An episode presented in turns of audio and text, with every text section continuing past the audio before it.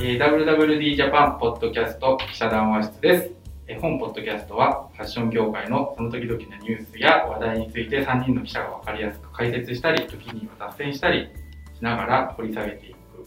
ポッドキャストです。えー本日の司会は横山です。えー林です。はい、人気味です。はい。えーっとですね、今日はですね、あの、ゲストをお招きしておりまして、スペシャルコンテンツになるんですスペね。シャルゲストを。はいで、えー、じゃあ先にちょっと永井さんを紹介しようかな。で、今日、あの、ゲストとして、弁護士で NPO 法人コモンスフィスフィア理事、えーメルカリでブロックチェーン事業を担当している永井康介さんです。はい、えー、永井と申します。よろしくお願いいたします。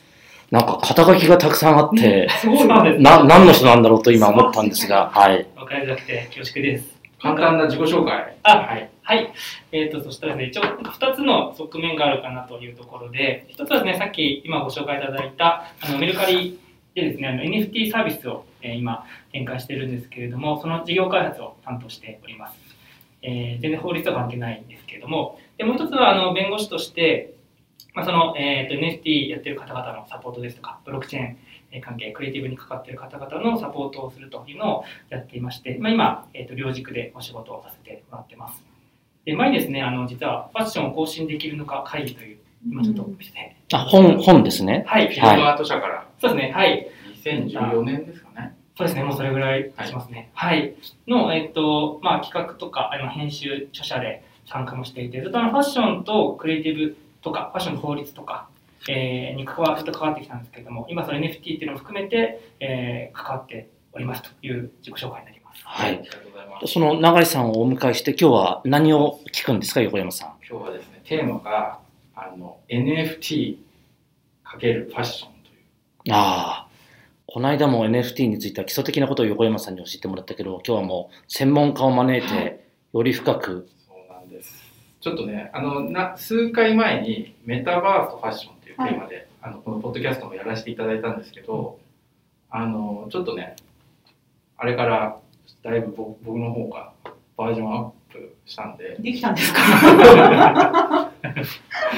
いや、バージョンアップしようと思って、えまあ、今回、あの、NFT 周り、まあ、実際事業もやられていて、あと、まあ、ファッションにもずっと結構法律の面からいろいろ関わってきている永井さんをお招きして、いろいろね、解説いただきていこうかなと思っております。で、まずはじめになんですけど、そもそも、あの、ベースの部分が NFT って、なん、なん、なんです？はい、えー NFT ですね。あの今ニュースに NFT という言葉自体はよく出てくると思うんですけれども、えっ、とまあこれ略称でして、あのノンファンジブルトークンのまず略というところからスタートできればと思うんですけれども、ノンファンジブルっていうのはまあ代替できないっていう意味合いで、なので代替できないまあトークンということで、まあちょっとまあこれだけだと意味が分かりにくいんですけれども、要するにその、えー、と同じものが世の中にたくさん存在するか、まあ代替的か、それとも1個しかないか、非代替かっていうことで、一つだけしかないトークンで、ノンファンジブルトークンという、まず言葉の意味になっています。で、トークンそうそう、トークン。なんですか、トークン。いや、ちょっと説明若干トークンって言われると難しいんですけど、まああの、そうですね、ここではやっぱりその、えーある種のこう器というかですね、まあ、そのいろんな価値がこう乗っていく、まあ、器みたいなイメージを持ってもらうといいかなと思っていて、あくまでもデジタル上なんですね。そうですね、はい、デジタル、ここではデジタルトークンという意味合いで、はい、使っております。データみたいな感じで捉えても、まあそんなにトークンのことをデジタルデータみたいなうんうんふうに、まあ捉えてもそんなにあの正確には違うかもしれないけど、まあ、そんなにあれ間違いじゃないんですよね。そうですね、なんかまあ、なんか、いろいろこう、いろんな使い道があるよ、なんか、こう、使えるもの、なんていうんですかね、こう、えー、えっとですね、なんかいろいろ、あの、なんていうか、こういろんな用途がある、使い道のあるデータって言ってもらうんですかね。シンプルにその、ねはい、データっていうよりは、なんかもう少しああの、はい、なるほど。そういうイメージを持ってもらうといいかなとう思います。ん。まあね、ちょっと、あの、ちょっと分かりづらい人は、もうデータぐらいの気持ちで、あの、正確には違うんですけど、まあそのぐらいの気持ちでね、置き換えて考えてもらった方がちょっと、分かりやすさはだいぶ増すけど、正確には違いますよという。そうですね。なんかまあ、相手の開発とかでもよくトークンっていうのを使ったりとかしてですねう、んまあ、なんかの行動のトリガーになったりとか、なるほどまね。あ、なんだ許可を表したりとか、まあ、そういう意味合いがあるほかなと思います。まあちょっと細かいかもしれないですね。うなんか、あんまりトークンで引っ張ってもしょうがないんですけど、なんか、あ、トークンあげるよ。どう なんかあるんですか？あそうそうそう。だから所有してるもの的な意味合いもちょっと入ってるかなと思います。つまりなんかマングスタンとかもまあトークンの一つだったりするんですけども、まあなんか、えーと自分が持っているトークンをあなたにあげる。そうすることでこうえーその金銭的な価値をが移転したりとかでなんかの権利が移転したりとか、えー、あるいはなんかその行動のトリガーになったりみたいな形でまあなんかそういうあの価値とか意味合いとかが載ったデータっていうような感じですかねまあ、だからその NFT ということ自体、まあ一つの、まあ、定義だと思うんですけど、例えば、まあ、NFT っ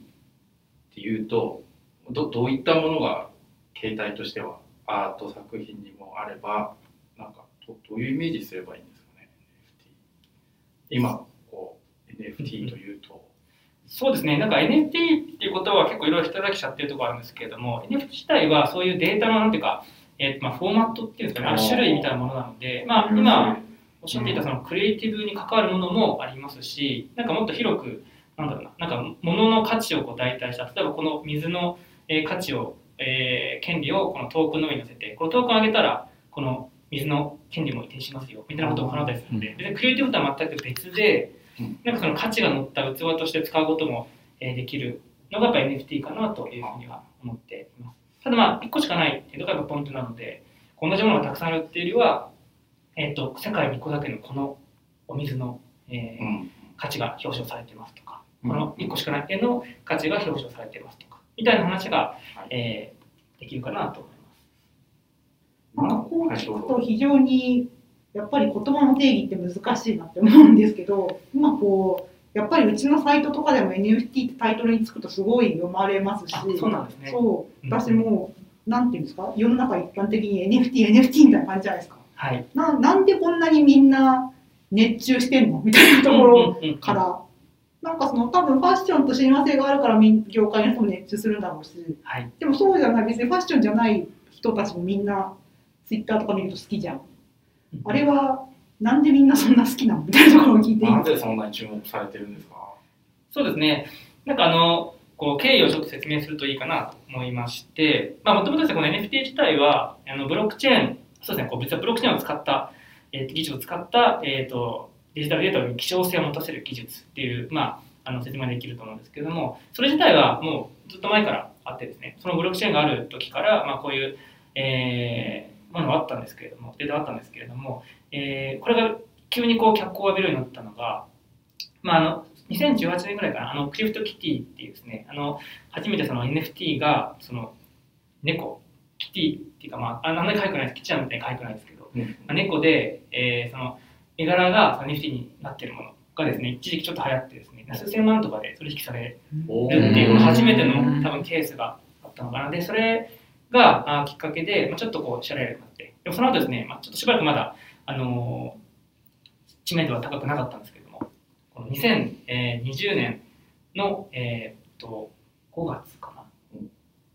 んえっと、えっと、1月か、2020年の頭ぐらいからですね、こう一気に、えっと知名度を獲得、えーいたしまして、というのが、あのえー一つは、えーっと NBA トップショットっていうですね、バスケットボールの NBA の、はいはいはいえーっとトレーディングカードで、はいまはいはいあ、はい映像がそのトレカになっているので、ちょっとまあ今までの紙じゃなくてですね、デジタルなトレカ。で、デジタルって、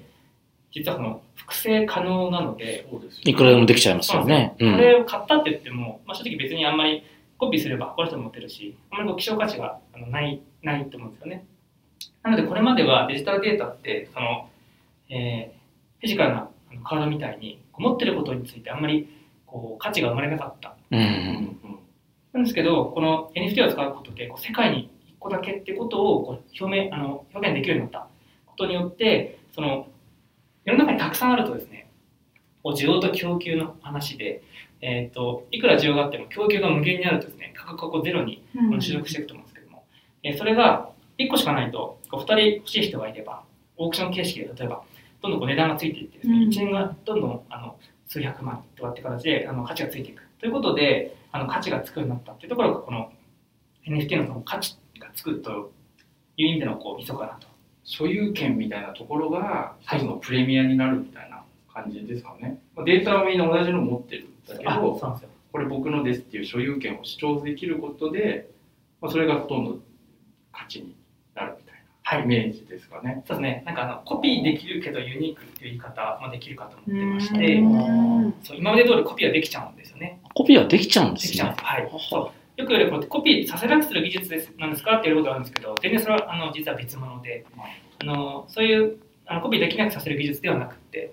コピーできるけど、そのうち1個だけこう色をつけてですね、こう世界にこの色の、えートークンはこの1個だけですというのができる。でその今例に出された NBA のあの、カカードというか動画というか、はいあれも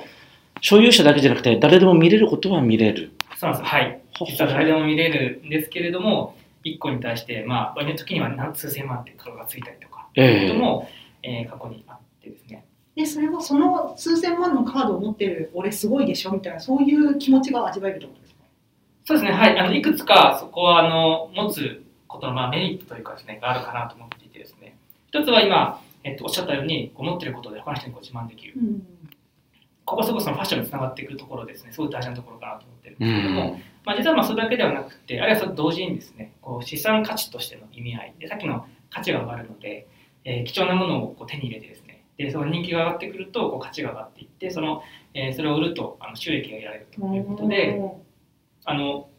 まあ、いわゆるそのトレーディングカードに同じようなことって残ってると思うんですけど、それをえーデジタルでもできるようになったっていうところが、やっぱりこれまでと大きく変わったところ。うん。なので、あのそのトップショットはすごく一気にこう支持を集めて、えーまあ、800億だったかな、円だったかな、まあ売り上げをですね、短期間にこう叩き出すということで、結構エポックメイキングなあのサービスの一つかなというふうに思っています。あとこれちょっとさらにややこしくなるかもしれないんですけどその、まあ、ブロックチェーン先ほどから出てきてるブロックチェーンとかあとまあいわゆるその、まあ、メタバースあとなんていうんですかねその Web3 みたいな考え方これ多分全部つながってると思うんですよね。はい、Web- Web3 ブロックチェーン NFT これどどういう全部一一気に説明してほしいんですけど。すごい難しい。ええそもそも Web3 って何ですかって話ですよ。Web3 かうな、う んまあ、ブロックチェーンを基盤とした何でしたっけ？ブロックチェーンを基盤とした新しいインターネットのあり方ですね。を Web3 と最近は言うんですね。そうですね。なんかちょっとね、やばいな、これ。なんか、ちゃんと説明できないと、また大変なこと言ってそうです。Web3 はかなりその定義もまだ曖昧だったりもするので、まあ、今おっしゃったようなあの意味合いでもまあいいかなというところはあるんですけども、やっぱりこう、さっきのそのデータが世界に1個だけ、それを僕が持っている、つまり、まあ、所有権とは法律的には言えないんですけど、でも所有的な状況を作ることができることで、こうデータをこう持つことができると。そうすると、えー、とこれまでのそのあの、まあ、Google とかあのいわゆる Web2 って言われるようなプラットフォームビジネスではですね、基本的にはそのプラットフォームは全てあの権利も持っていて、うん。えーなので、プラットフォームが潰れればその権利も消えちゃうし、うん。えー、となんか悪いことしたらもう使えなくさせちゃいますとかっていうことで、自由もかなり制限されるし、あるいはその収益も全部そのプラットフォームに集まるっていうのがあのエコシステムだったんですけども、そのオーナーシップがそのまあユーザーの方に移ることによって、えー必ずしもそうではない。例えばあの個人情報とかもですね、場合によってはえープラットフォームじゃなくて自分の方で持っておいて、うんで必要な時にあの渡しますよみたいなことでオーナーシップをこう、えー持ったりとかですね。あるいはその、えー、とコンテンツとかもあの同じプラットフォームじゃないプラットフォームにこう持ち出せる。うんことによって別にプラットフォームが潰れてもいいし、あのなんならもうプラットフォーム人気なくなったらですね、ユーザーがこう移ることができるから、プラットフォームは今までみたいにこう搾取的には振る舞えなくなるみたいなことで、あのまあ、そう大きくそのえパラダシフトがあるのではということで、Web2 から Web3 うんにあのえ今移行しているのではというのがこの Web3 の話かなと思っています。勉強になりました。わかりやすいです賢くなった。これ、我々のファッション業界だとどういう関わりが出てくるというふうに出てくるんですかね？もうすでになんだろう、えー、グッチだとか、うんえー、ドルチャンガドルチャンガッパーだとか、いろんなナイキだとか、いろんなところが、ね、あのー時には何百万みたいなうん値段がついたりして話題になってますけれども。はい。そうですね、あの、フファッションと NFT はもういろんな可能性が、まあ、いろんな切り口があるのかなと思っているんですけれども、うん。まあ、まずはですね、あのまあ、そもそもじゃあファッションとは何なのかっていうですね話をですね、そこまで立ち返るわけじゃない。そうなんですよ。あの、まあ、いわゆるその、なんかまあ、アパレルとかその服という意味でのファッションというじゃない意味でそのファッションを捉えたときに、その、例えばその、まあ、よく言われるその SNS でその自分の写真を多分こう加工してですね、で、その写真の方がむしろ、あの、自分らしく、あの、周りにこう受け止められていくみたいな、その、その SNS 自体が自己の、自己表現のこう場所としてですね、ある種こうファッション的にこう機能してるっていう、例えば話があるというところをちょっと起点にすると、今ですね、あの NFT で起こっているちょっと面白いあの現象として、あの PFP、えっ、と、えー、なんだっけな、ポストファッションプロジェクト。こちらは、まあ、横山さんがやってたプロジェクトですね。えっ、と、プロプロフィールピクチャーか、うん略ですね。つまり、あの、アイコンの、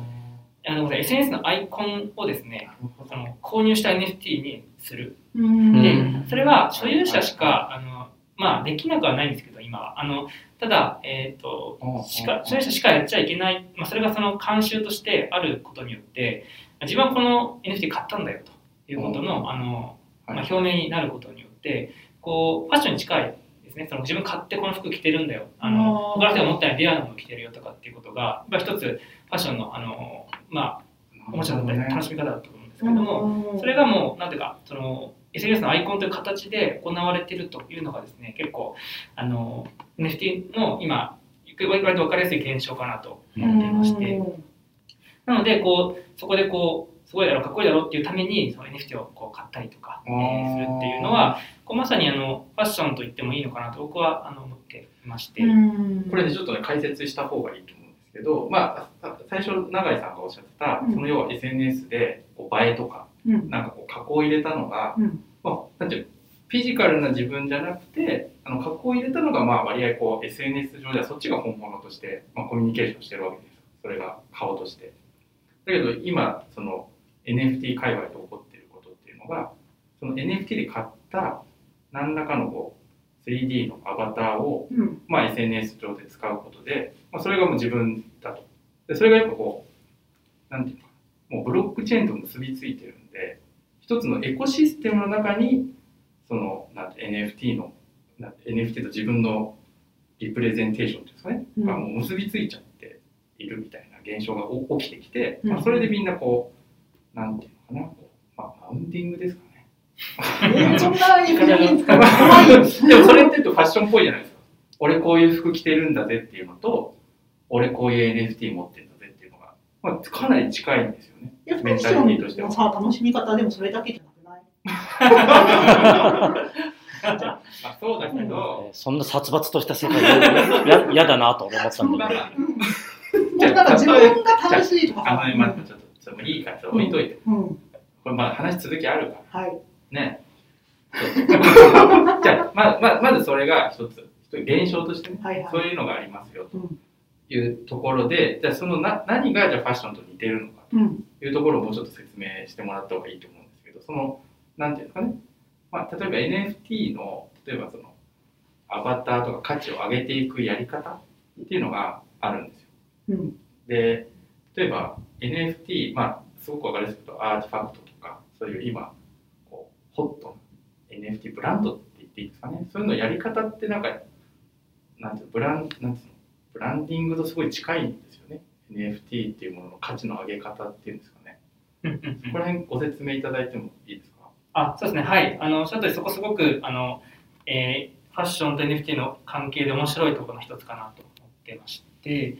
で、まあ、まず前提として、そのさっきのあのアイコンをこう NFT にして、こうすごいね、かっこいいねって言ってもらうためには、その価値が分かる人たちがいないと成立しない。うんまあ、そのコミュニティがまず前提にならなるでしょうというところがまずあのあると思うんですよね。で、そうすると、じゃあそのあの NFT がみんなにこう人気が出る、そのブランディングするためには、そのコミュニティをじゃあどう作っていくかっていうところにうん次の話があいくかなというところで、で、ただですね、直近のあの、えっ、と、アディダスとかがですね、こう結構あのしかなりコミットして、かなりやってるんですけども、あの、アディダスはあのちょっと前にですね、えー NFT をえー出していまして、えー全部で、えっ、と、何体だっけな、えっ、と、ちょっとメモしてきたんですよね。えっ、と3万点をですね、あのすごい NFT で1個0.2イーサーだから、えーっと、いくらだ、えーっと、6万円とかかな、7万円とか。って金額で販売しまして、うんで合計でまあ、あの瞬間的に1時間と2時間でもう2300万ドル売り上げたんですへけど。ごめんなさい、何を販売したんですか？えっとですね、まあ、NFT なんですけども、ええ。なんかこう、いわゆる服の形をして NFT とかではなく、ええ。うんなんかアディダスのなんかこう、かカードみたいな感じ、ちょっと立体的な、ちょっとこう、うんえー。アディソンロゴ？いや、ロゴではなくて、ロゴでなくて。あの、まあ、結構その有名なあの NFT のあのプロジェクトで、ボーダイプス、ボーダイプヨットクラブっていうですね、まあ、一番多分今人気があるものがあるんですけど、それとコラボをして、そのキャラクターがアディダスの服を着た、なんか、ちょっと立体的なデジタルカードみたいな、えーやつ 3D デジタルカードみたいうな。そですよ。なんかお猿さんのキャラのやつ。ああ、そうです、そうです。はい。うんで、それもですね、同じものが3万点あるので、別に一個一個が個性があって貴重っていうわけではないんですけれども、ただそれを持っていると、そのアジアスのいろんなですね、このプロジェクトに参加できる。で例えば、フィジカルなアイテムをですね、その持ってる人限定で、あの、登録者にプレゼントしますと。いうことで、今度、あのやるらしいんですけれども、まあ、そういう特典が得られると。そうすると、まあ、その持ってる人しか、まあ、着れないものを着けれるから、まあ、これでそれファッションにこうかなり近いというか、まあ、ファッションの文脈にも載せてきてると思うんですけど、うん。えーフィジカルの服をもらえるっていう特典があるので、こうちょっとこう、まあ、自慢できるというか、まあ、あるいはその自分がこう満足できるっていうところがあると。で、まあ、そういうのはあるんですけども、で、それをさらにあのコミュニティをですね、もっとこう積極的に作るために、あのえっと、 Discord っていうあのアプリまですね。あアプリ、コミュニティ運営型アプリっていうんですよ。今はいすごい、なんか、あの、普通な、こそういう、まあ SNS の一種なんですけど、まあ僕らだったらそのインスタとか LINE とかじゃないですか。でもなんか、 Discord ってコミュニ、こう、なんていうの、コミュニティみたいな参加者みたいな人がいて、フォロワーみたいな人たちにこう、こういうのやりますよ、みたいなコミュニケーションができるんですよ。で、まあ、例えば僕が横山アカウントみたいなのがあったら、横山ファンみたいな人たちがいて、こう、発信するんですけど、そうすると結構ね、やりとりが発生するんですよ。いこれ何ですかとか。横山ファンそう。で、毎朝おはようとか言われたりするんですよ。でこんにちはとか返し、でそそういうふうにやり取りしてコミュニケーションして、コミュニティをちょっと増やしていく。そそういう特化したアプリ。うんあの、まあ昔よくゲームとか、そうですね。ゲーム運営とかに使われてたんですけど、あんまりなんか冴えない、冴えないアプリだったんですけど、うんこの NFT 登場とともにどんどん今、企業価値が上がって。すごいことになってるんですよ。それはそんなに NFT と親和性が高いんですか？ごめんなさい。はい。あ、そうですよ。あのーまあ、なんか結構掲示板に見た目近くてですね、あのー今のツイッターとかその結構、あのーというよりは昔あった掲示板ならそのテーマがあって、そこにいろんな人がこうコメントしててコミュニケーションするみたいなあのイメージなんですけれども、その、えっ、と、 Discord にその、えー参加するとですね、その NFT のプロジェクトというか、はい、そうそう、新しい情報が出てくるとかもそうですし、あるいはそこでそのファン同士がコミュニケーションする。で、えっと、一個そのさっきの Web3 にちょっと戻すとですね、そのさっきオーナーシップ、持っていることが新しいって話をしたと思うんですけど、面白いのが、こう、持っていてこう価値が上がると、まあ、その金銭的なメリットが得られるから嬉しいじゃないですか。そうすると、みんなこう、応援するようになるんですね、その自分の持っているその NFT のこと。で例えばあの、えっと、ヤヤフーオークションとかだとですねあのあんまり自分の出したものを悪口ってこう言わないじゃないですか、うん。でもアマゾンのあの、えっと商品の口レビュー、コミをはい。もうボロボロに言ったりもするじゃないですか。でもあれって結局自分に利害関係がないから、まあ、ある意味で正直まあその 自分のメリットは別でこういろいろ言うんですけど、うん。でも自分がやるときってそうは言わないということで、結局持っているま自分の持ち物に対してのコミュニケーションって全然うん。変わってくるうんところがあると。なるほど。それによって、そのコミュニケーション、コミュニティの中ではですね、非常にこうみんなでこう盛り上げてこう盛り上げてこうっていう感じで、あの非常にこう画期的な、画期的じゃないですか、あの活気のあるコミュニケーションが行われると。でさらにそのか、なんかいいコミュニケーションしてくれた人には、こう、得点あげますよとかですね、うん。あのこの NFT の、えっと、先行販売権をあげますよとかっていう形で、えーホワイトリストとかって言ったりするんですけど、あの非常にこうみんながさらにこうドライブしていくようなです、ね、仕掛けをどん。どん投入することで、結果ものすごいあのコミュニティが盛り上がっていく。ことによって、あのあの価値も上がっていくし、市場価値も上がっていくし、あの盛り上がって、コミュニティが盛り上がっていき、結果その NFT を持っていることであの自慢できる人たちも増えていくということで、うんどんどんどんどんこううまくこう回してですね、どんどんどんどんその価値を上げていくコミュニティの、えーあるいはその NFT のっていうのを、えーやっているのが結構今あのあのファッション系のファッションに限限らないんですけどもあの NFT の結構定石になってると思っていて。はい、あのそれが、えーファッションと NFT の接点として非常に面白いうんところかなと。思ってます。え、それアディダス以外にもそれコミュニティを作っていくみたいな意図でちゃんとやられてるところってどういうところがファッションだとあるんですか？そうですね、えっ、と、結構ですね、あの、最近そこにこう習っていくようなあのファッションマナーが増えてるんですけど、うん。日本でいうとですね、例えばあのアンブッシュあの、うんバブルさんのはい、とかも、えっ、と、最近 NFT 出してですね、あの、そういうコミュニティ運営やってたりもしますし、あとはそうですね、あの、えっと、ワンセックってそのエアエアスモークってそのうん日本で初めてその NFT のあのスニーカー出した、えーブランドがあるんですけども、そこも同じようにこうコミュニティ作ってですね、結構よくあのできていてですね、あのえーいろんな、えー盛り上げる工夫を、ロードマップ、将来こうなるよっていうですね、あのロードマップをボーンとこう入れたりとかですね。ということで、こう盛り上がってたりもして、あのまだまだその全てのバンドがやってるわけじゃ全然ないんですけども、最近そういうふうにやってるブランドも増えてきているなという印象ですね。まあ、なんかこう一つのね価値 NFT のその価値パターンみたいなのがもともとあってそこがまああの話ちょっと先取りすると、まあ、ファッションブランドのその、うん、ファッションブランドのブランディングと結構似てるんですよね。そのやっぱ一つの世界観があって、まあ、洋服だとやっぱ物があってそこにまあファンがつくわけじゃないですか。でまあなんていうのみんなそれを着たりとかこれいいでしょっていうのでまあ広がっていくわけですねブランドが。でリアルなやつだとファッションブランドがやってることを割合こう NFT のブランドだと割合それがこう独自のやり方で結構やってるという、まあややり方としては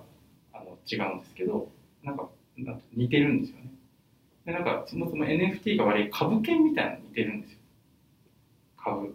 株ってやっぱ人気があればあるほど株価って上がっていくじゃないですか。いい企業の株価が上がってくる、うんそうすると価値がどんどん高まってくる。うん。でそのか価値の上げ方が割合ファッションブランドのマーケティングとかブランディングとかなり似てるっていうところが、まあこの NFT とファッションの面白いとこ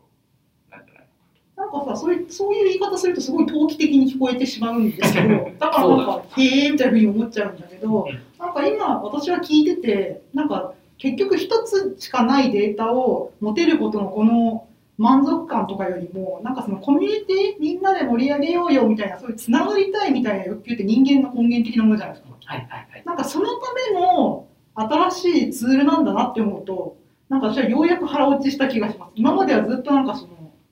俺持ってるすごいでしょみたいな、なんかそんなことも何が楽しいんだろうとか思ったけど、それ言ってんの横山ぐらいしかいないと思う。大体その説明になってる。説明が割合どっちかっていうとこう、なんていうの今主流のねうん、でもあの磯見さんが言ってる方が本質的だとは思います。そうだよね。はい。あのだから別にだ今 僕のやつだとお金がないと楽しめないとか投機的にこうどんどん価値上げるっていう気持ちになってくるけど、うん。磯見さんが言ったようにでも高いものだけじゃないんですよね今別に。そうですね、そうです。ね。別に例えば、まあ 10, まあ、10円ってことはないけど1000円とか200 500円とかでもまあそういう NF 好きな NFT を買ったりとか売ったりみたいなことできる。ことはできるうん、もちろんもちろんできます。できますなんかそれこそ別に NFT を返さなくてもコミュニティ商売みたいなのってすでにあるじゃないですか。はい。うんうん、ああいう YouTube でサロンやってますとか、そうですね。ああいうなんかすでもそれとはやっぱり NFT には何かよりできる何かがあるんですそよ、こを言わないとそうですね。えっ、とですね、いや、まあ逆にすごくそれ近いと思っていてですね、うんあるいはその、あれですけど、まあ宗教じゃないですけれども、こう何か無形の何か信じるものがで、そこに対していろんな人がこう、えー集まって、コミュニティとか、あの作っていくっていうことには非常にこう幸せが高いと思っていまして、なので、しかも、あの、なんか実体、ものがそこに対する価値じゃなくて、本当にデジタルデータ、えー何も無からこう生まれたものに対して価値がつくっていうところで、結構その、あのーなんだろう、そういう意味で言うと、その、なんていうか、コミュニティビジネスみたいなものともすごく幸せが高いかなというふうには思っているので、結構まああのこうど劇薬的なところは正直あるかなというふうには思う。ですよ、ね。劇薬。劇薬だからその、きすごい聞くので、だけどその、えっと、今そのちょっと投機的投機的な熱が高まってるって言われるように、やっぱりその経済的なメリットの部分がすごくその行動をドライブしてるところがあると思うんですよ、うん良くも悪くも。あのさっきあの横山さんおっしゃったらその、まあ、メカニズムのところ、まあ、重点的におっしゃったと思うんですけどそれはまさにその通りでそのお金ってやっぱりすごいあのもう目先の利益につながるのでものすごく人が動くんですよね。で実際まあそのもともと暗号資産とかであのそういう、えー、と収益を得てた人たちが、まあ、初めにこう、えー NFT に注目してそこにこうあの購入してったっていう経緯ももうあるのではと言われているんですけど、まあそれもあってそこはすごくあの特徴としてはあるんですけれどもあのそれは一つあの特徴としてはある。でただおっしゃったようにそれが本質なのかっていうと決してそうではないと思っていて、まあ、もちろん大事な要素なんですけれどもやっぱりその NFT そのものに価値があるというよりはもうそのバックのそのコミュニティに価値があると思いますしあとはその、さっきのその今一番人気ある Bored Ape Yacht Club とかはですねあのその持ってる人しか参加できない結構派手なパーティー。まあ、音楽のすごい一流のアーティストがこうあのそれはフィジカルでやってるんですあ違うそうですそのすごいそのリア充的な写真を撮ってですねそれを上げるとかっていう。なんかだんだんもうあのデジタルの世界からフィジカルにこうどんどんあのもう繋がってるっていうか、境がそんなにない。そうですね。はい。もうどちらも含めてっていう感じすでごいもう本当にそのコミュニティの価値みたいなところにどんどん行けば行くほどやっぱりあの価値がこうどんどん上がっていく、まあ価値が上がっていくというかその楽しみ方も増えていくしあのそこに参加したいっていう人たちも増えていくっていうことで、なんかまたちょっと別のだから次元にその単に闘技楽しむとは全然違うあの世界もあのあるというふうに思いますし、まあ、あとはそうですねあのめなんかメタバース的なところにあえて近づけるとあのこう SN あの SNS のそのアイコンにするって話で僕も今ししてるんですけど一番初めに変えた時に結構感覚がですね変わったところがあって面白くてそれがあのそのキャラクターに自分がなったみたいな感じに結構なるなんですよね。あーなんかそう、もともと自分の写真を、あのアイコンに使ったっていうのもあるかもしれないですけど、それがこう変わるとですね、なんかあたかもそれが自分のこう人格を置いてるかのような感じも結構してですね、なんかもうこれもほとんど、まあ、ある種メタバースとか入り口なんだなと思ったんですけども、なんかそういう、その、自分じゃない誰かになるというか、自分のアイデンティティをなんか上書きしていくような、あるいは、えっと、こう、増やしていくようなイメージで、こう、まあ、あのメタバース的なその、えー文人的なそのアイデンティティのあり方ってあると思うんですけども、それの一環としてその PFP はあると思いますし、そこでその NFT ってことがあの今こう結びついて、えーよりその強いその個を表すあのアイコンとしてこう、えー PFP を通して自己表現してるっていうところもあの結構あの面白い。それも本当に着る着て楽しむという意味でのファッションに近い楽しみがあるんじゃないかなと思ってます。アイデンティティの上書きってすごいですね。なんだろう、ね、人間が違った存在になっていくというか、極端なこと言うと、違った進化の段階に入ってきちゃってるのかなというような感じですよね。いやーまさに大きく捉えると。はい、と思いますか。あのゆるキャラ出た時にも同じこと思ったんですけど、あれってなんかもう日本、まあ、ある意味日本でかもしれないですけど、もう自分じゃない何かにこうなってしまっていて、それがすごく多分楽しいんだなと思うところがあってですね。ゆるキャラやってる人がですかやってる人がああーあ、人とか。確かにそう楽しそううんだなと思っていて、変身願望。みたいな。えなんかでもそれって結構、あの、これからそのメタバースというその場は、これから広がっていけば、まあ一般的になるのかなと思っているというところでもですね、結構つながっているなというふうには思ったところですね。えうん。全く現実世界と全く別の生き方もできるし、なんだろう、フィジカルとシームレスにつながるような世界も構築できるし、いろんな可能性があるみたいな感じなんですかね。そうですね、本当におっしゃ無限の可能性があるし、まだまだだから今は序盤、序の口で、もっといろんなユースケースがこれから生まれてくると、そのおっしゃる通りそのフィジカル、つなげてじゃ何ができるんだって話もありますし、例えばフィジカルのものを逆に NFT にすることで、NFT ってあのすごい透明性が高いので、こう誰が持ってるかが一応分かるんですね。そのえー、と名前まで分かるかちょっと分か別としてですね、その誰がそのウォレットに持ってるか、そのウォレット持ち主が分かれば、この人が持ってるって分かるので、そうすると、だファングッズを NFT 出して、あ NFT に置き換えてとか、えー置き換えて、その NFT 持ってる人をつないでいけば、そこにもファンコミュニティがこう可視化されるわけで、あそうすると、そこに新しい、まああのえー、とトークングラフっていうふうに言葉を使う人もいますけど、新しいそのコミュニティのあり方がそこから生まれるかもしれないとかも、結構可能性としては面白いのでは。それ楽しそうですね。そうなんですよ。うんどんどんデジタルにその生活がシフトしていくのではって言ってる人もあのいると思っていて、それは多分今と違う新しいコミュニケーションとか、あの遊び方が生まれてくるだろうなとは思って。うん。なんかこうねインターネットが出てきた、まあ、僕の経験で言うとなんかこうツイッターとか SNS が出てきた時にあのコミュニケーションの仕方がちょっと変わったじゃないですかそのなん知らない人とつながれるみたいななんかその SNS、ツイッターとかを通じて。なんかそれよりももっと壮大なしなんかパラダイムシフトが今起こってて、かそのネットっていう世界にも、あの、なんで今 3D、2D から 3D になったとかじゃなくて、もう新しいエコシステム、まさに生態系が生まれてて、だから、なんてその全部が新しくなんかできるみたいな。すごい、だから盛り上がってるんだなと思うんですよね。だからもう、だね、ファッションも、まあそういう、なんていうの、新しい NFT、まあ NFT、まあメタバース的なところで言うと、もうファッションってまだね、生まれたばっかだし、まだまだいろんなことが起こり得るってことですよね。新しい世界が生まれてるわけだから。しかもね、表現って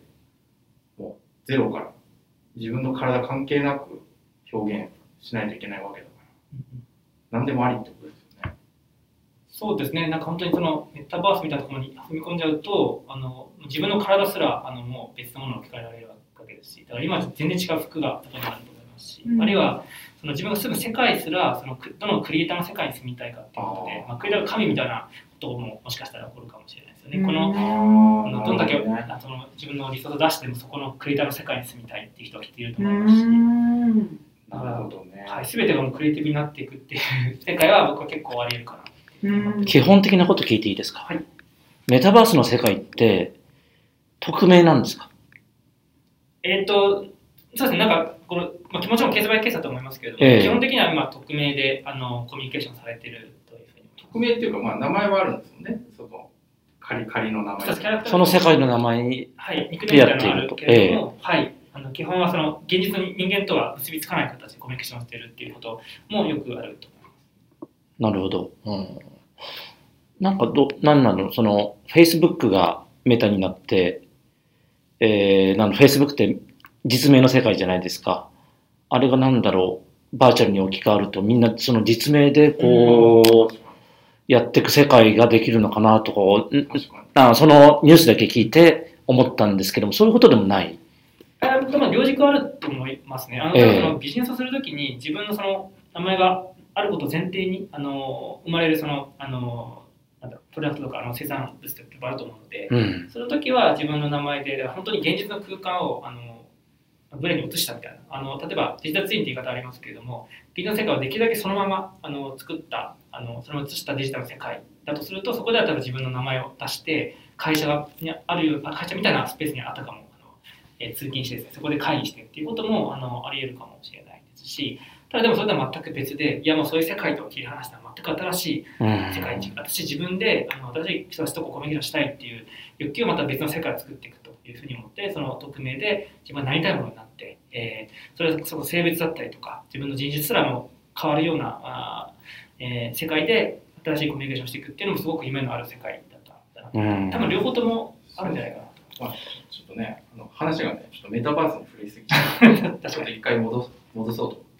え、一個聞いていいですか、はい。さっき NBA カードがすごい人気って話だったじゃないですか。あれ、日本でもプロ野球カードとか J リーグカードでやったら人気になるんじゃないとか思うんですけど、やってるんですか？あすごくいいあのコメントいただきまして、はい、あの実は今メルカリがまさにですね、あ、鹿島、鹿島アントラーズ。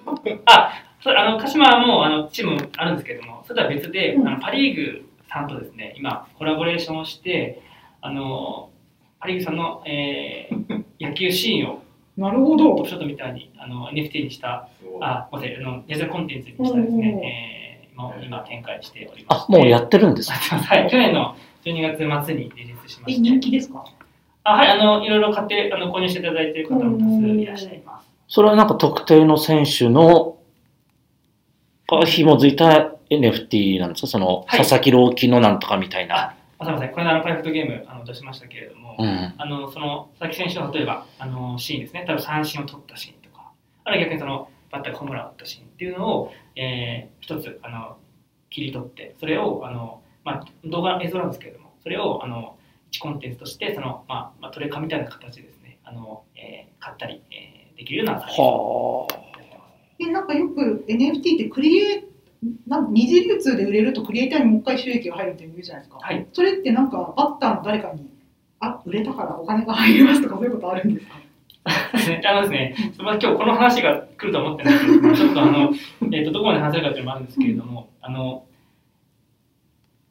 そうですね、まだですね、今、あの、二次売買をですね、あの、ローンチしてなくって、今はまだそのえっ、と、一次売買だけやってますと。で、今後、あの、えー二次売買、えーセカンダリーマーケットも、あの、実はすることを今、あの、検討してはいるんですけれども、えーそうなった時は、またそこで、あの、えー、金査のやり取り生まれますし、え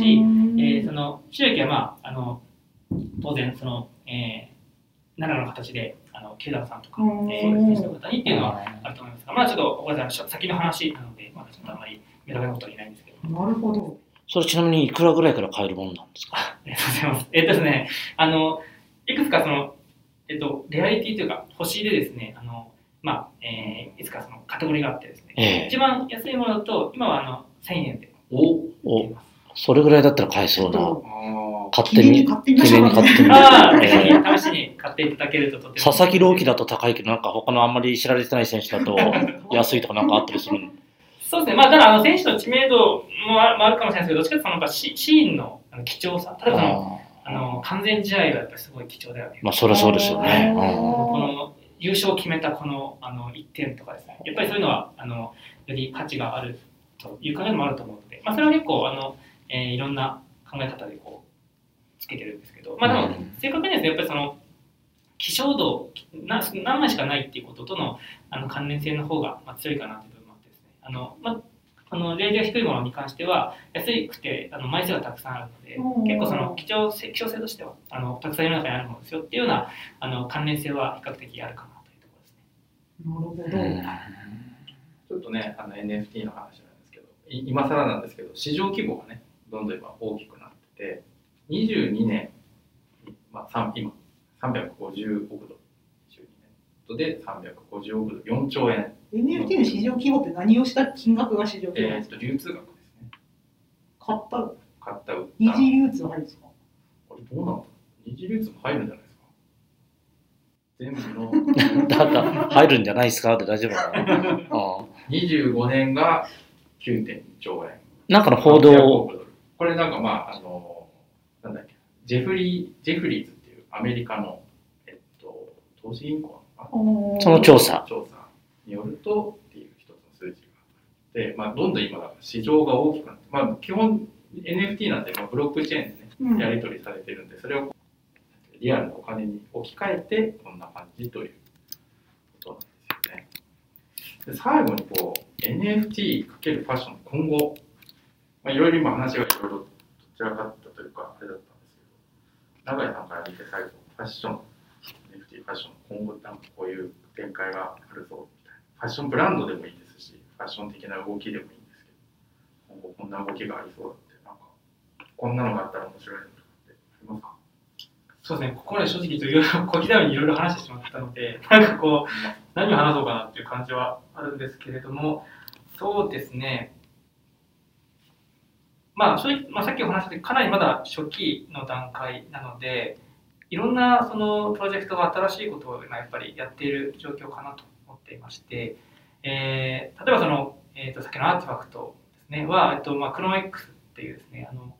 村上隆さんとコラボレーションしたあの NFT プロジェクトをやっていて、まあ、それもすごく人気があるんですけれども、えー、とそれをですね持ってる人はあのその NFT をこう配置できる部屋みたいなものをこうエドロップ無償でこうくれるっていうのをやっていてなのでそこのあの、えー、NFT 持ってる人はその、えー部屋の NFT にですね自分の NFT を置いてちょっと複雑になってくるんですけど置いて、まあ、いろんなサービスを見てもらったりとかしてですね。そこであの NFT 使って自己表現ができるっていうのをあのその1個の NFT からこういろいろこう次の NFT につなげていくことでまあ世界とかストーリーとかを作っていくっていうのをこうやっていたりとかですね。今度それをあの、えー村上さんとコラボなのかな？あのフィジカルなその、えーとまあ、リアルな世界でもあの展覧会とかをあのやったりとかでどんどんその1個の NFT で完結しないでですね次のその展開にこうどんどんつなげていくっていうのを結構その RTFKT っていうチームはすごい上手なんですけれども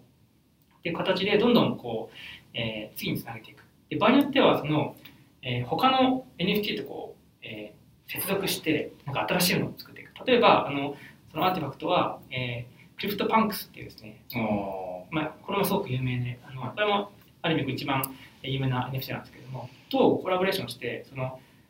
クラフトバンクスの NFT を持ってる人は、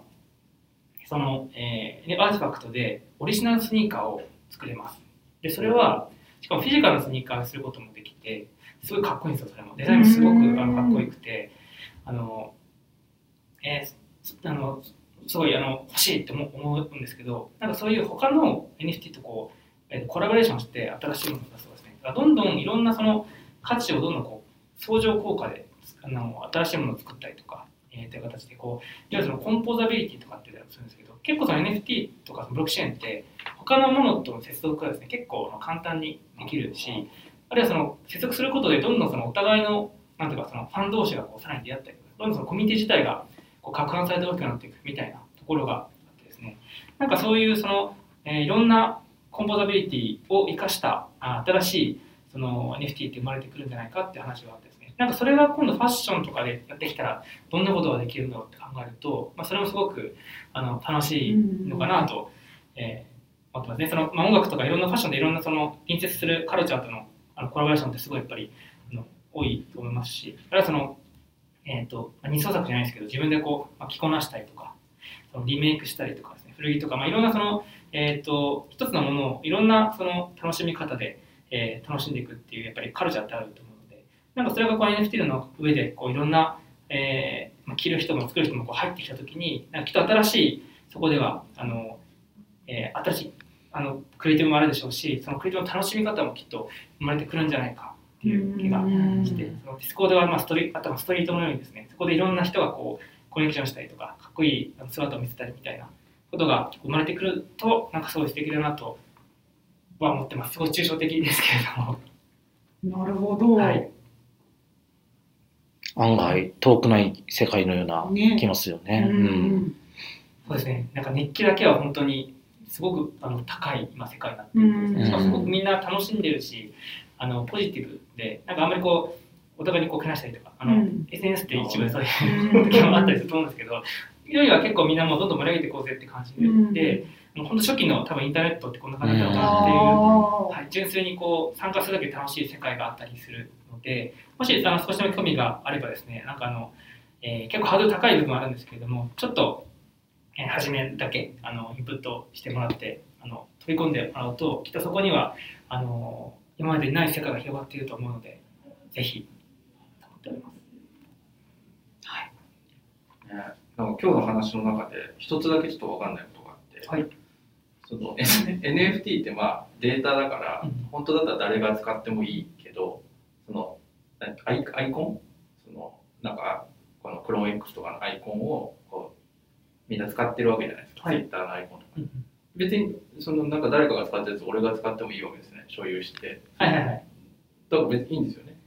そうですね。はい。さっきのそのコピーすることは自由なので、できてしまうんですが、はい、今その実は新しい機能をツイッターが準備しているのは、はい、その実際にそのウォレットっていうんですか自分のウォレットの中にあるものしかその、あのそのアイコンにできないっていう、あのまあそういうふうにその丸じゃなくて六角形のアイコンっていう形を表現するんですけど、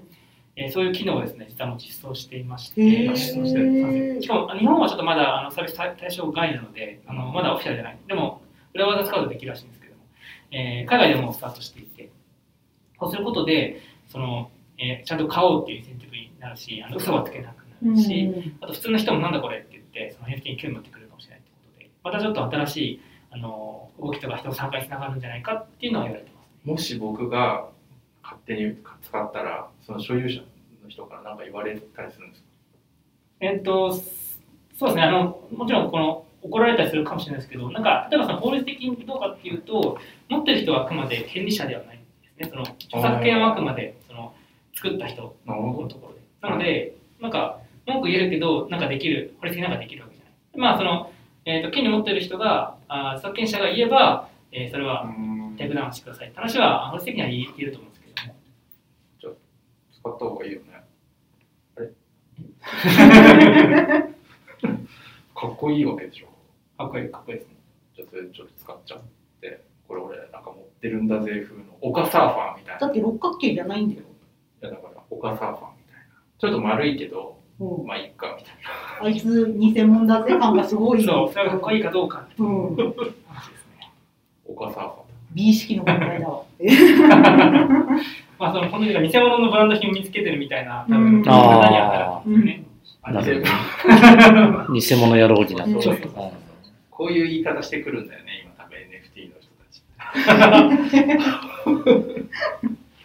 いや、まあね、という話で、今日はょっとね、時間もあれなんで、永井さんも素晴らしいお話、ありがとうございました。ちょっとかなりちょっとさみだれになっちゃって、すみません。あのうまく